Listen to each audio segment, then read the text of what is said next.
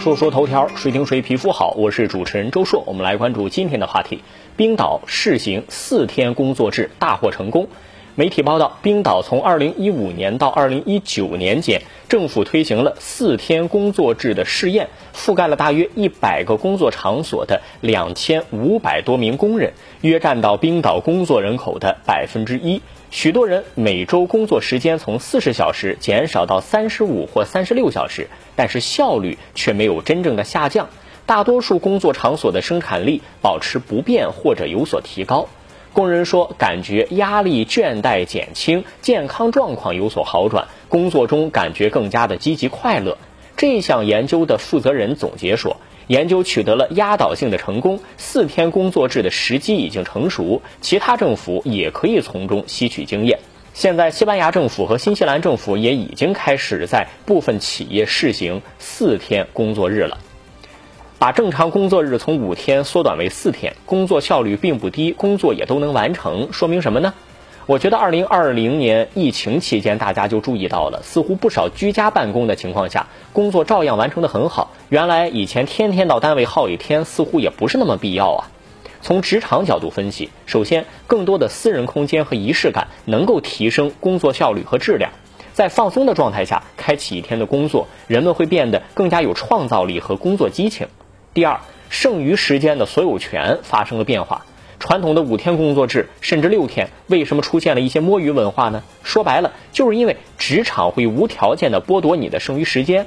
久而久之，大家都学会了压着节奏干活，根本没有提速的意愿，因为我干完了，我也得在那儿耗着。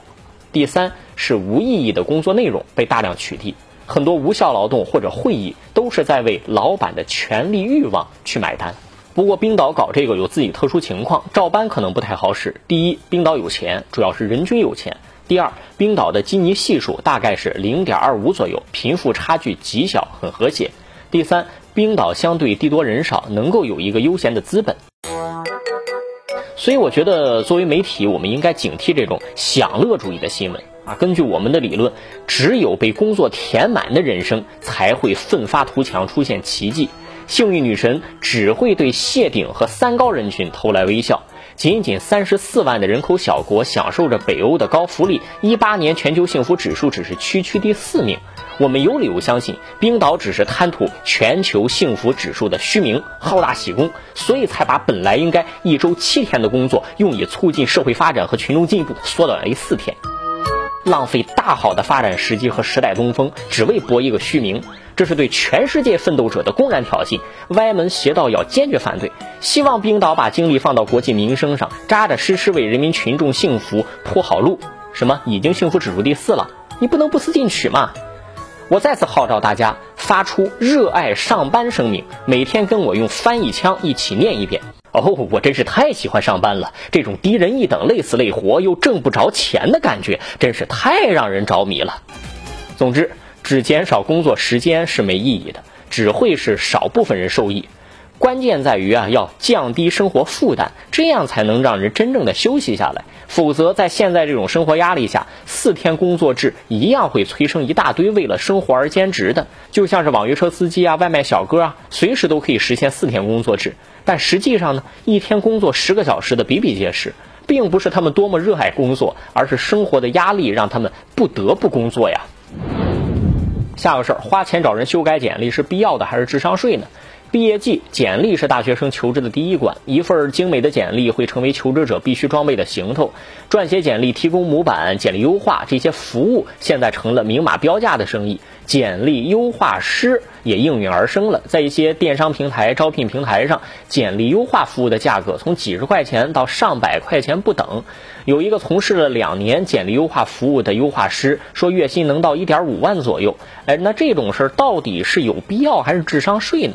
我个人觉得呀，没必要，但对一部分人来讲，它是必须的，因为有的人他真就没有那个能力把简历做好。简历到底是干嘛用的？我觉得简历其实是一个求职时候人的门面，就像我们说第一印象很重要一样，简历对求职者的作用就相当于公司的 HR 对你的能力的第一印象。简历制作好坏是能力的体现之一啊。可能有人认为简历做的好不好跟你实际从事的工作有什么关系啊？那我们反问：如果连一个最基本简单的简历你都制作不好，排版混乱、遗漏重点、粗制滥造，还有错别字，那怎么能指望在实际工作中认真仔细呢？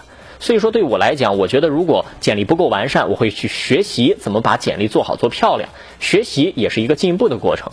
当然，对那些本身对工作就不是很热心，只是想糊弄找个地方干的人来讲，也不用费那劲儿，花钱找个人改简历也就省事儿了，还促进了服务行业的细分和收入提高呢。说说头条，谁听谁皮肤好，我是主持人周硕，下期节目咱们接着说。